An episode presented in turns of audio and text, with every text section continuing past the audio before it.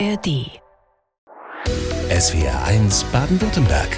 Leute mit Nicole Köster. Ich begrüße ganz herzlich Deborah Rote. Schönen guten Morgen. Guten Morgen. Sie sind erfahrene Kongress- und Eventmanagerin, arbeiten seit 2014 für die weltgrößte Reisemesse und sind seit vergangenem Jahr die Direktorin der ITB Berlin. Was ist denn, seit Sie Direktorin sind, alles anders? Viel und auch wieder wenig. Ich ähm, arbeite im Rahmen der ITB Berlin, also im Team, schon seit knapp zehn Jahren jetzt und habe eben die neue Rolle als Leiterin übernehmen können. Und das, was sich am meisten verändert hat, ist natürlich, dass ich nun das große Ganze im Blick haben muss. Ähm, das Gesamtprojekt immer auf der richtigen Spur belassen muss, dass ich mit einem großen Team zusammenarbeite. Ich habe inzwischen 20 Personen, die gemeinsam mit mir dieses große Schiff ähm, voranbringen. Und ähm, natürlich geht damit auch ähm, gewisse Verantwortung einher. Und ich ähm, weiß diese wirklich sehr zu schätzen, weil ich denke, dass man einfach solch eine Möglichkeit nur selten im Leben bekommt, dass man so ein großes und wichtiges Projekt eben leiten darf. Sie sind da gleich mit großen Veränderungen gestartet, denn nach drei Jahren Pause Corona-bedingt gab es die Messe in diesem Jahr wieder mit einem neuen Konzept und zwar ausschließlich für das Fachpublikum. Ist das nicht schade für die, die sich ansonsten dort auch gerne informieren? Naja, zunächst muss man sich anschauen, wer ganz ursprünglich die ITB Berlin besucht hat und auch heutzutage besucht. Und das sind vor allem die äh, Fachbesucher und die Aussteller, die eben ihre Produkte präsentieren. Die ITB Berlin war schon viele Jahre, ähm, vor allem an den drei Fachtagen, eine, eine klare Businessmesse. Hier geht es darum, Geschäft zu machen, hier geht es darum, die nächste Saison vorzubereiten und eben die Hotel- und Flugkapazitäten zu buchen. Dazu hatten wir das Wochenende für das Privatpublikum geöffnet, das aber größtenteils aus dem Berliner und Brandenburger Raum genutzt wurde.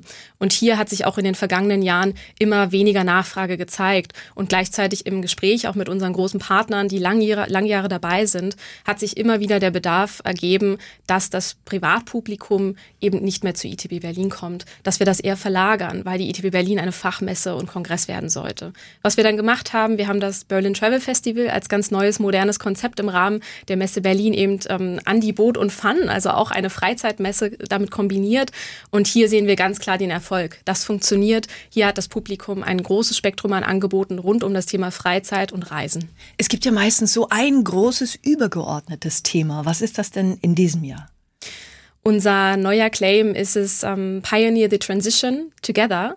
Und together, das Wort zusammen, ist es eigentlich im Großen und Ganzen, weil es geht darum, dass wir gemeinsam die Tourismusindustrie in die Zukunft führen. Es geht darum, neue Ideen zu entwickeln, Trends von morgen zu adaptieren, neue Geschäftsmodelle zu entwickeln. Und das kann man nur als gemeinsam, gemeinschaftliche Branche. Und genau das möchten wir eben im Rahmen der ITB Berlin als Plattform für die Touristik ermöglichen. Was hat sich da so als großer Trend rausgezeichnet? Sie haben jetzt die Erfahrung, im März war die Messe. Was war da das große Thema? Mhm. Ich denke, eines der großen Themen, die uns alle heutzutage beschäftigt, künstliche Intelligenz, also generell das große Themenfeld Digitalisierung. Da hat die Tourismusindustrie schon viel erreicht in den letzten Jahren, natürlich auch beschleunigt und bedingt durch die Corona-Pandemie. Aber hier sehen wir ganz spannende neue Produkte, neue Entwicklungen, unter anderem in der Hotellerie, aber eben auch im, im Verkehr, im Flugverkehr etc. Ähm, und das zweite große Thema, ähm, wenn nicht sogar Buzzword, die Nachhaltigkeit. Das beschäftigt uns natürlich auch alle. Und da gibt es aktuell enormen Handlungsbedarf. Und hier gibt es auch viele tolle neue Projekte. Wer jetzt Nachhaltigkeit bis zum Ende denkt, verzichtet der nicht dann aufs Reisen? Ich bin kein Freund von Verzicht und Verbot. Ich denke, das würde auch der Industrie im Großen und Ganzen schaden. Und ähm, Reisen ist nach wie vor für viele eine Art Grundbedürfnis. Das Fernweh zieht die Menschen in die Welt und Reisen verbindet und Reisen bildet. Das heißt, grundsätzlich hier zu verzichten wäre aus meiner Sicht keine Lösung. Es braucht eher neue Lösungen. Es braucht Veränderungen. Ähm, das kann in Form von zum Beispiel neuen Kraftstoffen passieren. Da gibt es viel in der Luftfahrtindustrie aktuell. Das passiert durch neue Hotelkonzepte, die eben auf nachhaltige Ideen und Produkte basieren. Seit neun Jahren arbeiten Sie für die Messe. Sie haben an der Dualen Hochschule Baden-Württemberg BWL, Messe, Kongress und Eventmanagement studiert. Was verbindet Sie noch mit Baden-Württemberg? Ganz klar meine Kommilitonen und Kommilitoninnen. Ähm, wir sind äh, nach wie vor gut miteinander vernetzt. Wir haben alle gemeinsam eine geteilte, eine geteilte Leidenschaft und das ist das Messe- und Kongresswesen. Und daher bin ich auch immer mal gerne hier. War im Studium die Messe schon das konkrete Ziel? Ja, definitiv. Ich habe ja schon dual studiert, das heißt, ich war parallel zum Studium auch bei der Messe Berlin beschäftigt und habe hier eben mehrere verschiedene Projekte mit betreut, auch mal in der Presse und ähm, Journalistenbetreuung gearbeitet, ganz unterschiedliche Bereiche. Wo in Baden-Württemberg sind Sie da gewesen? In Ravensburg. Was haben Sie da entdeckt? Ach, ganz viel. Ravensburg hat mich unglaublich überrascht. Ich hatte keine Ahnung von dieser tollen kleinen Stadt und ähm, wobei aus Berliner Sicht natürlich kleine Stadt. Ähm, ich war begeistert. Ich habe mich dort unglaublich wohl gefühlt. Eine ganz tolle Gesellschaft, ganz tolle Menschen und äh, das Routenfest ist natürlich auch immer ein Highlight gewesen. Gibt es besondere Orte, an die Sie gerne zurückdenken, wo Sie sagen, ach, das könnte ich sogar als Geheimtipp empfehlen? Naja, also ich glaube, eine, eine Wanderung hoch zum Meersack ist natürlich immer gut. Und ähm, im Sommer unbedingt auch mal an den Flappach. Wann waren Sie das letzte Mal dort? Das letzte Mal war ich 2017 dort zur Summer University, weil die DHBW Ramsburg auch sehr viel darauf setzt, das Alumni-Netzwerk immer wieder aufrechtzuerhalten, zu fördern.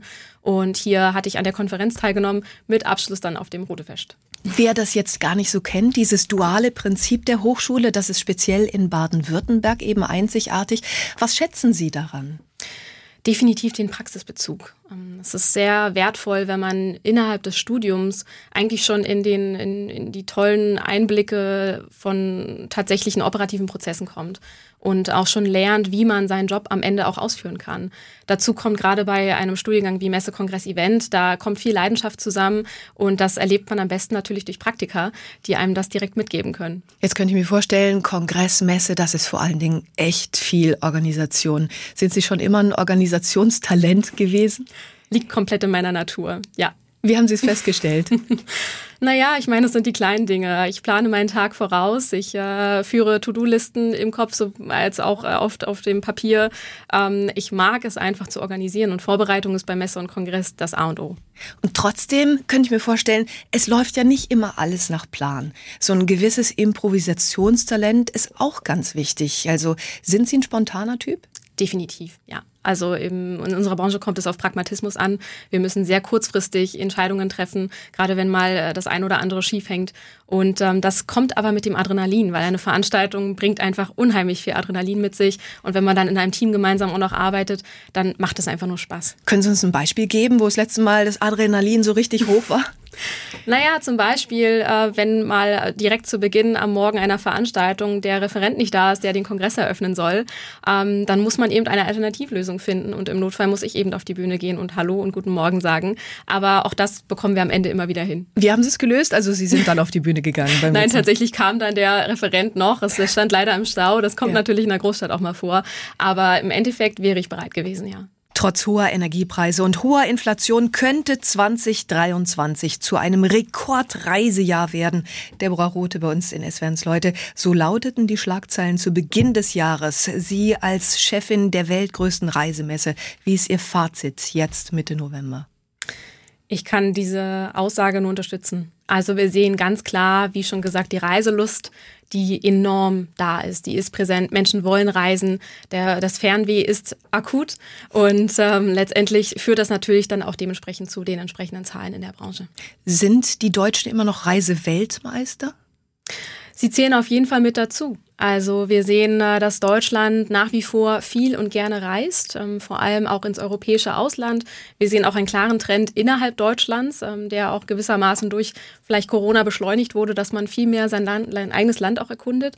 Wir sehen aber auch, dass es äh, Länder mit vor allem sehr, sehr großen Bevölkerungszahlen wie China, aber auch Indien als inzwischen sehr starke Reiseländer gelten, die einfach anfangen, das äh, Schöne an Reisen zu entdecken. Ja, gibt es so die typischen neuen Trends, die da gerade entdeckt entdeckt werden und aufkommen? Das ist natürlich je nach Land sehr unterschiedlich, aber die Trends, die sich klar herauskristallisieren, sind zum einen bedingt durch die neue Arbeitswelt im digitalen Wesen, das sogenannte Workation, wie man immer gerne sagt. In der Touristik nennen wir es gerne Blended Travel, also die Ergänzung einer Dienstreise um das Privatreisen oder sogar einfach Arbeiten am anderen Ort als die Arbeitsstätte, ähm, was einfach zu einer sehr, sehr hohen äh, Zufriedenheit an Arbeitnehmern auch führt. Ähm, als weitere Trends ganz groß, vor allem in Deutschland, Campingtourismus. Ähm, wir haben es wiederentdeckt und ähm, es zählen tatsächlich über 40 Millionen ähm, Unterkünfte in 2022 dazu. Also wirklich beeindruckend. Und tatsächlich sind die Preise inzwischen sogar schon fast so hoch wie eine Hotelübernachtung. Aber es führt nicht zu Einbrüchen. Also der Trend ist da, genauso wie großes äh, sogenanntes Lagerfeuerreisen, also wieder back to the roots, wie wir so schön sagen, in die Natur, autark sein und einfach die Natur genießen. Dennoch gibt es Herausforderungen, die Preise haben Sie angesprochen, die Inflation und dann zum anderen Krisen- und Kriegsregionen. Inwiefern hat das Einfluss auf das Reiseverhalten? Man muss grundsätzlich sagen, dass die Tourismusindustrie sich als äußerst resilient gezeigt hat. Das sowohl während der Corona-Pandemie als auch während der zahlreichen Krisen, die wir vor allem jetzt natürlich in der aktuellen Zeit auch besehen. Menschen wollen reisen und äh, natürlich führt es in den betroffenen Regionen zu kurzfristigen Einbrüchen. Das ist äh, unabdingbar. Ähm, gleichzeitig äh, bringt es dann die Touristen in erstmal kurzfristig andere Regionen. Also man siedelt sich um. Was hier besonders wichtig ist, und das hat sich auch in den letzten Jahren als äh, tatsächlich primär herausgestellt, sind flexible Reiseoptionen, also kurzfristige Stornierungsmöglichkeiten, aber auch die Möglichkeit, ähm, seine Pläne zu ändern, Umbuchungsmöglichkeiten etc. Es gibt immer Gewinner und Verlierer. Wer sind denn auf der anderen Seite die Verlierer, die es jetzt nach der Corona-Pandemie und durch die krisenbedingt nicht geschafft haben? Naja, man muss sagen, dass man, um diese Zeit überbrücken zu können, damals ähm, brauchte man einfach auch das, die finanzielle Kraft. Man musste durchhalten. Man hatte wenig Touristen, wenig ähm, als Hotel zum Beispiel, wenig Unterkünfte. Das heißt, man musste hier die Möglichkeit schaffen, ähm, durchzuhalten. Das hat natürlich dann vor allem auch kleine Unternehmen getroffen, die dann aber in vielen Fällen, Gott sei Dank, wieder aufgestanden sind und sich mit neuen Formaten, neuen Konzepten ausgetestet haben. Wenn Sie die Nachrichten schauen, sorgen Sie sich dann manchmal, dass es schlechte Nachrichten aus den Ländern gibt, die Reiseziele sind? Natürlich. Ich bin auch ein Mensch, ich bin Reisende, ich bin auch eine Privatperson und auch in meinem geschäftlichen Tätigkeitsbereich ist es für mich besorgniserregend, was aktuell passiert und was in den Ländern und mit den Menschen passiert. Jetzt wird Albanien das Gastland bei der kommenden internationalen Tourismusmesse. Wie fiel die Entscheidung auf Albanien? Albanien hat sich ähm, bei uns mit großem Interesse beworben ähm, für das Jahr 2025. Wir haben schon seit einiger Zeit die Gespräche geführt und ähm, haben uns dann auch schlussendlich für Albanien entschieden aus einer Reihe an Kandidaten, weil Albanien einfach ein ähm, sogenannter noch unentdeckter Schatz für uns ist. Ja, das zeigt einfach, Sie sagen gerade für 25. Also die einen sind die, suchen die Frühbucherrabatte raus und Sie planen dann schon wirklich das übernächste Jahr. Jetzt ist die Lage zwischen Serbien und dem Kosovo angespannt. Inwiefern macht sich so eine angespannte Lage beim Reiseverhalten bemerkbar? Naja, grundsätzlich ähm, führt eine angespannte Lage, die natürlich auch öffentlich diskutiert und ähm, äh, ja auch äh, breit ähm, dargestellt wird, dazu, dass Touristen sich kurzfristig anderweitig entscheiden. Ähm, es führt aber auch dazu, dass es natürlich nach wie vor Touristen gibt, die weiterhin reisen wollen und sich davon nicht ähm, zurückhalten lassen. Aber generell ist, würde ich sagen, in der Gesellschaft ein, ein, eine höhere äh, Aufmerksamkeit gegenüber Krisen ähm, aufgekommen. Gleichzeitig ähm, hat sich auch so eine gewisse Resilienz hier eingestellt, weil man sich ähm, immer wieder mit dieser Unsicherheit äh, konfrontiert fühlt und auch diese inzwischen angenommen hat. Wenn sich ein Land bewirbt als Gastland, wie gehen Sie davor? Fahren Sie dann erstmal in das Land, schauen sich das selbst an? Also generell schauen wir uns erstmal die, die Hintergründe, das Motiv dieser Bewerbung an, weil es geht ganz oft auch darum, mit welchem Zweck möchte dieses Land Gastland der ITB werden. Das ist eine sehr, sehr hohe Präsenz, ist auch mit einem hohen Investitionsvolumen verbunden und deswegen möchten wir natürlich auch schauen, dass sich das für das Land am Ende auch lohnt und dass wir auch die Möglichkeit haben, dieses Land bestmöglich zu präsentieren. Und ähm, hier setzen wir vor allem auch auf eine klassische und sehr äh, voraus, vorausschauende Tourismusstrategie. Und äh, das hat mich bei Albanien einfach überzeugt. Wie lässt sich das beziffern? Wie teuer ist das für ein Land, Gastland zu werden? Also ähm, eine, eine, eine Grundsumme, die sich aus verschiedensten Marketingleistungen zusammensetzt. Das lässt sich gar nicht direkt äh, per Summe definieren, sondern das hängt immer davon ab, was das Land bei uns eben alles ähm, buchen möchte, wie es präsentiert werden möchte. Ähm, während der Eröffnungsveranstaltung kommt auch nochmal der große Anteil des Landes selber, weil sie nämlich ihre Kultur auf die Bühne bringen. Das heißt, sie kommen mit Künstlern aus ihrem Land. Ähm, das ist so in einer Summe gar nicht bezifferbar. Das ist so ein Katalog, also es wäre von bis. Was steht da drin? Was kann man buchen? Man kann, ähm, also wie gesagt, bei uns verschiedene Marketingleistungen buchen, die fangen bei pro Leistung kleineren ähm, vierstelligen Bereichen an, gehen dann aber bis in, in höhere Investitionssummen in die sechs- bis siebenstelligen. Und nochmal zurück zu Albanien. Ähm, Sie waren schon mal in dem Land oder? Mhm. Ja, ich durfte schon zweimal das Land äh, entdecken. Was war da Ihr erster persönlicher Eindruck?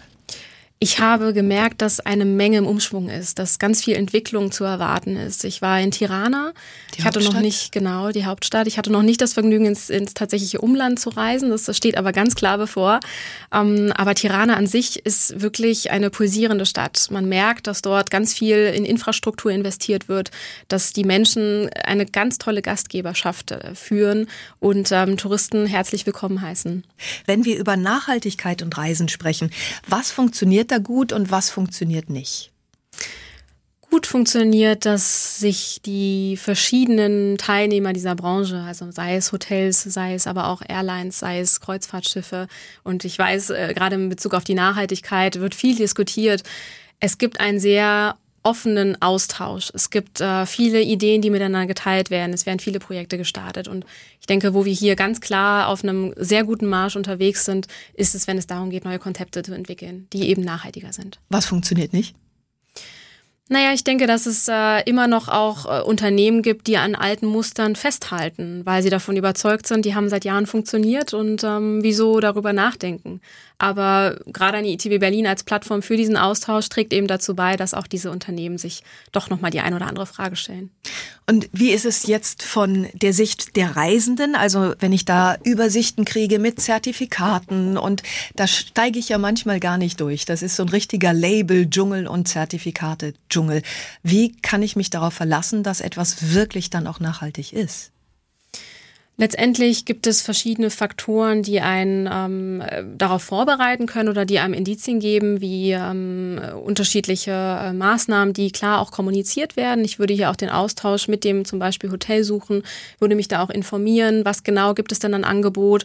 Ähm, wir sehen hier ganz viel neue sogenannte Eco-Hotels, Bio-Hotels, die sich anbieten, ähm, die aber auch tatsächlich dahinter feste Maßnahmen haben. Beispielsweise beschäftigen sie ausschließlich ähm, lokale Dienstleister und Partner oder sie beziehen beziehen ähm, das Essen für die Gastronomie ausschließlich durch lokale Farmen, durch lokale Bauernhöfe oder beschäftigen auch ausschließlich Menschen aus der Umgebung. Trotzdem kann ich mir ja nicht sicher sein, ob es nur ein Greenwashing ist. Ich kann nicht rausfinden, ob der Müll trotzdem illegal möglicherweise entsorgt wird. Ganz klar werden genau diese Themen weltweit viel diskutiert und das nicht nur in der Tourismusindustrie. Greenwashing ist eines der wichtigsten, größten Themen gerade und ich denke, dass genau dieser offene Austausch, der aktuell stattfindet, besonders zielführend sein wird. Wie sieht denn so ein Austausch aus? Weil gerade da ist es ja im Grunde ist das ja schon ein Geschäftsmodell, Greenwashing zu betreiben und dahinter blicken zu können. Wie machen Sie das? Wir bringen verschiedene Menschen an einen Tisch beziehungsweise auf die Bühne. Der ITB Berlin Kongress ist genau dafür da, dass wir zum einen die Anbieter dieser verschiedenen ähm, Unternehmen auf die Bühne bringen, ihr Produkt präsentieren können, aber eben auch ähm, verschiedene Analysten, Forscher ähm, dem gegenübersetzen und hier ganz offene und kritische Diskussionen führen lassen. Haben Sie mal ein Beispiel, wo wirklich Greenwashing betrieben wurde, was dann aufgedeckt wurde? Jetzt ad hoc kann ich Ihnen da kein Beispiel nennen. Wo sind da die größten Gefahren? Worauf müssen wir Verbraucher achten?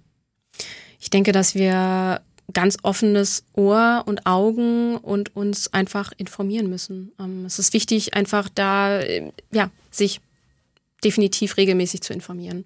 Das Informieren hat sich ja auch verändert. Also das ist natürlich auch ein Trend, dass es nicht mehr so ins klassische Reisebüro geht. Das gibt es auch noch. Aber was machen die Verbraucher in erster Linie? Es gibt tatsächlich noch viele, die in das klassische Reisebüro gehen und sich beraten lassen und das vor allem bei neueren Zielen, die vielleicht nicht sofort auf der Agenda von Reisenden stand. Das heißt, ähm, das zieht sich über alle Generationen hinweg. Ähm, natürlich ist vor allem die Boomer-Generation noch die klassische Zielgruppe für Reisebüros, die nach wie vor eben dort Pakete buchen, Pauschalreisen buchen. Andererseits gibt es auch einige aus dieser Generation oder auch die neuen Generationen, die vor allem sich online informieren. Ähm, Menschen teilen heutzutage auch sehr viele persönliche Berichte, Reiseerfahrungen und aus diesem großen Pool an Informationen kann man sich dann eben ein eigenes Bild machen und die Reiseentscheidung treffen. Jetzt wird mit Frühbucherrabatten geworben. Deborah Rothe als ITB-Chefin. Können Sie das erklären? Von wann bis wann ist denn eigentlich Frühbucherzeit? Naja, letztendlich äh, für die klassische Sommersaison äh, muss man sagen, im Jahr davor. Also gerade auch jetzt in dieser aktuellen Zeit äh, finden sich noch sehr gute Frühbucherrabatte für die kommende Sommersaison. Also das heißt, ich kann immer jetzt im Herbst für den nächsten Sommer günstige Preise finden. Bestenfalls ja. Und Für die weiteren gibt es dann da auch schon wieder diese Zeiträume, dass man sagen kann, ja, die Schnäppchenzeit beginnt dann immer dann. Gibt es den typischen Schnäppchenkalender? Wie ist es? Also letztendlich bezieht sich das auf das ganze Jahr. Wir haben ja nicht nur die Sommersaison, wir haben auch eine Wintersaison. Das heißt, äh, früh buchen lohnt sich. Und ähm, wenn ich, ich würde jetzt mal pauschal sagen, sechs bis zehn Monate vorher plane, ist das eine sehr gute Zeit, um gute Rabatte auch zu bekommen. Wenn Sie sagen, Sie planen gerne, das heißt, Sie planen Ihren Urlaub immer wie weit im Voraus? Ich bin da nicht der Maßstab, muss ich ehrlich sagen. Auch bedingt durch meinen Beruf, weil ich viel unterwegs bin. Ähm, ich bin eher die äh, manchmal auch spontane Reisende ähm, und buche manchmal auch nur drei bis vier Wochen im Voraus. Wie viel Rabatt ist beim Frühbuchen drin? Das unterscheidet sich ganz stark, ähm, auch vom, von dem jeweiligen, von der Destination, aber auch von der Buchungsplattform. Das kann zwischen 30 bis auch sogar 50 Prozent tatsächlich der Fall sein. Sind es häufig pauschale Angebote? Wie ist es? Kommt auch auf die Buchungsplattform an. Ähm, wenn es ein Pauschalreiseanbieter ist, wie zum Beispiel eine TUI oder eine DER-Tour, dann sind das meistens Pauschalreiseangebote, auf die sich tatsächlich der Rabatt sehr besonders lohnt. Ähm, es gibt aber auch Online-Plattformen wie Booking.com äh, oder Expedia, wo man sein Hotel bucht. Hier gibt es auch wunderbare Angebote für reine Hotelbuchungen. Wie sind denn dann, Sie haben ja auch die andere Perspektive, die Margen. Wenn dann bis zu 50 Prozent Rabatt drin sind, dann muss ja wirklich auch eine hohe Gewinnmarge dabei sein. Nicht unbedingt. Ähm, wenn diese Rabatte gewährleistet werden, dann hat das eher mit der Auslastung auch zu tun, dass eben schon mal frühzeitig auch für die Planbarkeit der Hotels zum Beispiel eben einfach eine gewisse Anzahl an Buchungen gewährleistet sind und dann geht es auf die regulären Preise zurück. Es braucht aber definitiv diesen Ausgleich, sonst kann sich ein Hotel den Betrieb so nicht leisten. Es gibt nicht nur die ITB Berlin, sondern es gibt auch noch weitere. Wie haben die sich entwickelt? Als Veranstaltung. Ja, also es gibt einmal eine in Asien, ähm, es gibt eine in Indien, glaube ich, inzwischen. Ist das nach den Trends gegangen oder worauf gucken Sie, wohin Sie gehen?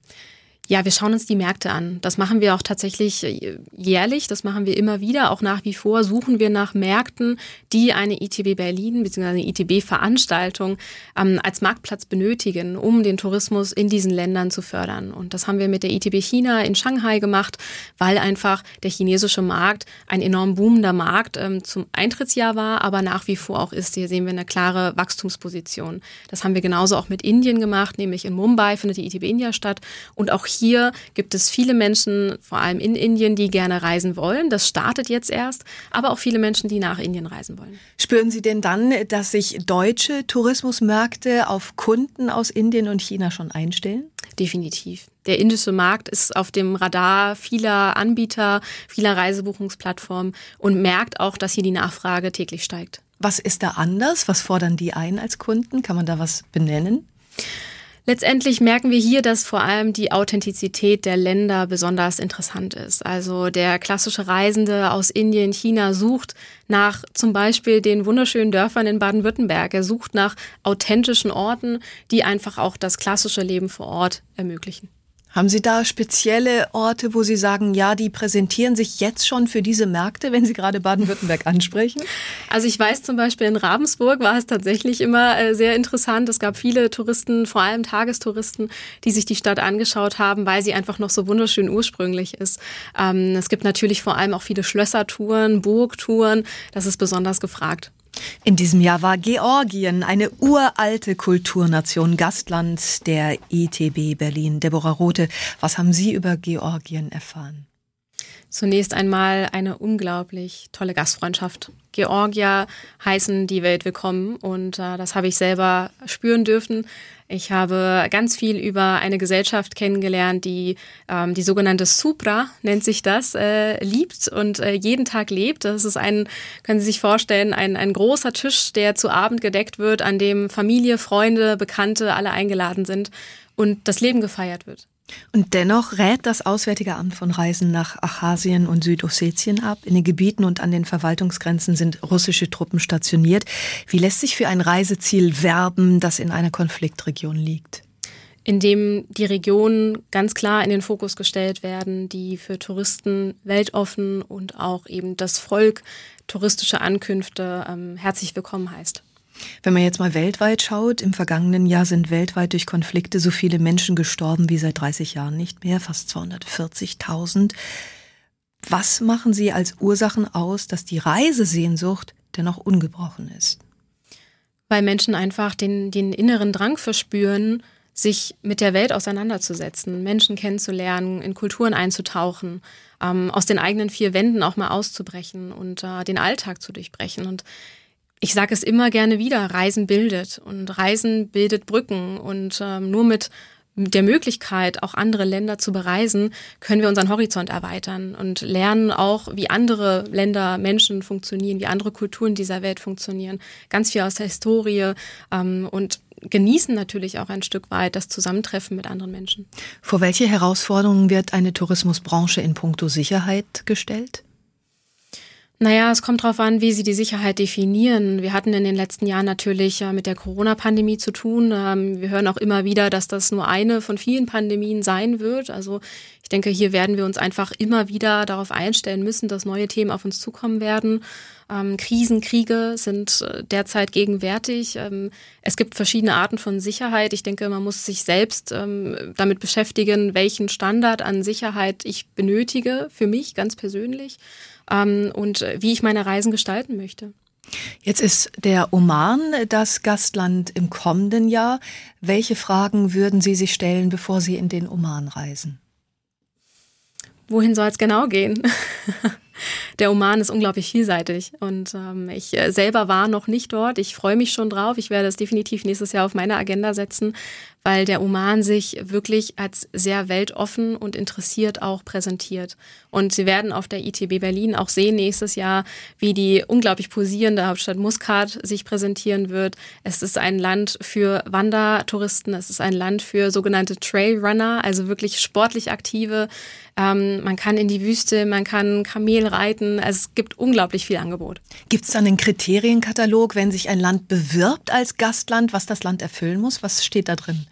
Ja, es gibt einen sogenannten Code of Conduct, dem haben wir uns verpflichtet als Messe Berlin ähm, seit 2020. Man muss jetzt dazu sagen, dass wir mit dem Oman unseren Vertrag bereits vorher geschlossen haben. Der Oman diesen aber klar gelesen, berücksichtigt und auch angenommen hat.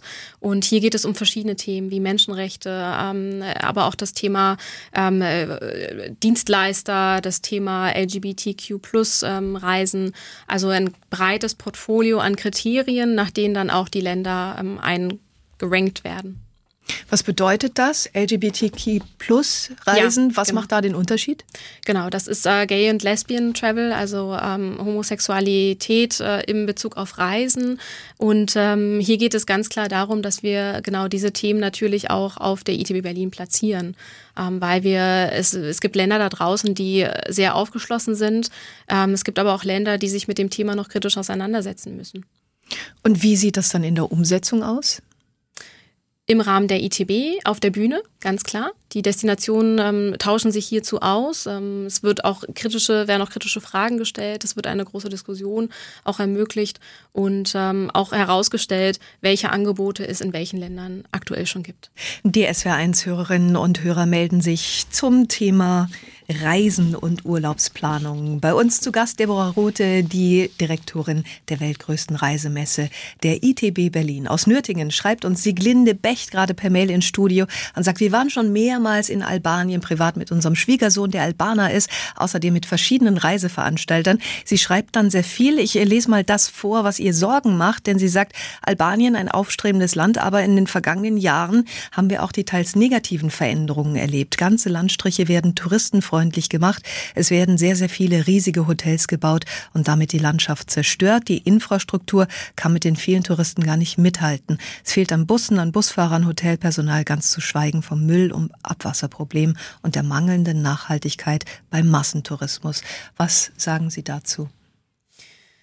Ich kann dazu nur sagen, dass ich ähm, in intensiven Gesprächen mit dem Tourismusministerium in Albanien war, vor allem in diesem Jahr, und dass ähm, das Ministerium sich das definitiv ganz klar annimmt, dass sie an der an Investitionen arbeiten müssen, dass sie in den Tourismus investieren müssen. Das tun sie einerseits durch auch internationale Investoren, aber auch aus eigener Kraft. Ähm, Albanien hat in diesem Jahr einen, einen sehr hohen Anstieg an touristischen Ankünften erlebt, ist aber auch gerade intensiv dabei, eben die Infrastruktur auszubauen und vor allem auch die ländlichen Gebiete noch weiter in den Fokus zu bringen.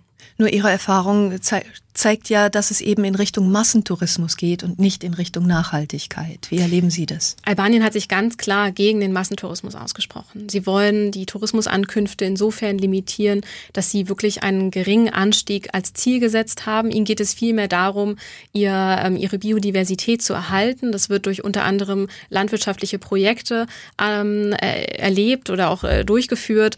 Ähm, die GIZ ist hier auch mit einem großen Projekt am Werk, in dem sie landwirtschaftliche Betriebe und auch ländliche Gebiete zu kleineren Villages ausbauen, die auch Unterstützung bekommen durch das Land. Wobei es zeigt ja schon die Schwierigkeit, diese Gratwanderung auf der einen Seite. Also da will man in den Tourismus starten und da will man dann natürlich auch das Geld machen und auf der anderen Seite sind dann eben viele Herausforderungen. Also diese Gratwanderung zu halten, das scheint schon eine große Herausforderung zu sein. Tourismusanstieg oder Wachstum spielt immer, spielt immer eine gewisse Herausforderung mit. Ich denke, hier geht es einfach um wirklich die, die Übersicht zu behalten, die Limitierungen auch äh, proaktiv einzusetzen und hier ganz klar in die Richtung eines nachhaltigen Tourismus zu lenken. Können Sie da als ITB darauf einwirken? Wie ist das? Ja, na, zunächst äh, wirken wir in der Art darauf ein, dass wir die Aufmerksamkeit auf das Land schaffen, dass wir hier auch klar aufklären, dass wir dem Land auch die Möglichkeit geben, sich mit anderen Ländern auf der ITB Berlin auszutauschen, über nachhaltige Konzepte zu diskutieren und auch teilweise Allianzen zu bilden. Aus Königsfeld schreibt uns Roland Spitz und sagt schöne Lobbyarbeit, wenn von den ganzen Tourismusgeldern mal mehr bei den Beschäftigten ankommen würde, dann wäre es okay. Da gibt es schöne Beispiele da draußen, nämlich als eines auch privates Beispiel Costa Rica die investieren und unterstützen ganz klar nachhaltige Tourismusangebote. Das Land besteht zu über 30 Prozent aus Naturschutzparks. Das heißt, die Länder sind, äh, das Land ist geschützt und hier werden beispielsweise ähm, private Anbieter, Tourenanbieter eingesetzt, um Touristen durch diese Naturparks zu führen. Das heißt, es werden aktiv nach lokalen Anbietern wird gesucht, diese eingesetzt und hier auch entsprechend natürlich vergütet. Gleiches gilt auch mit ähm, beispielsweise, wenn Sie mal in den Urlaub reisen. Viele Länder äh, bieten proaktiv an, sich auch mal mit dem Lokal nebenan, mit dem Restaurant nebenan zu beschäftigen, nicht nur im Hotel zu essen, sondern sich auch persönlich, und da sehe ich auch die Verpflichtung aller Reisenden, mit dem Land auseinanderzusetzen und hier eben auch die lokalen Angebote zu nutzen. Aus Kirchzarten schreibt uns Oliver mit einer ganz konkreten Frage wegen der Insolvenz eines Campingplatz Mobile Home Vermittlers. Und da ist wohl ein erster großer Vermittler insolvent und er fragt, wie sehr muss ich aufpassen bei Vermittlern, dass sie nicht bald pleite sind und meine Anzahlung weg ist. Wie viel An Vorauszahlung ist denn da erlaubt? Können Sie dazu was sagen? Also ganz grundsätzlich unterscheiden sich hier Campingplätze auch je nach Land. Ähm, hier lohnt es sich auf jeden Fall mal auf die Seite der Verbraucherzentrale zu schauen. Hier liegen wir bei knapp 20 Prozent im Maßstab ähm, regulär. Es gibt aber auch ähm, Campingplätze, die nehmen bis zu 100 Prozent und das machen sie, um eine Art Planbarkeit auch zu haben. Viele Campingplätze sind davon abhängig, dass die tatsächlichen Buchungen auch eintreffen. Sie planen mit diesem Geld, um den Campingplatz auch nachhaltig betreiben zu können. Und wenn dann natürlich ähm, keine Anzahlung geleistet werden müsste, wäre wäre die Gefahr einfach groß, dass man sich doch spontan umentscheidet. Dankeschön für Ihren Besuch heute Vormittag in S1 Leute. Vielen Dank. SWR 1 Baden-Württemberg. Leute, wir nehmen uns die Zeit.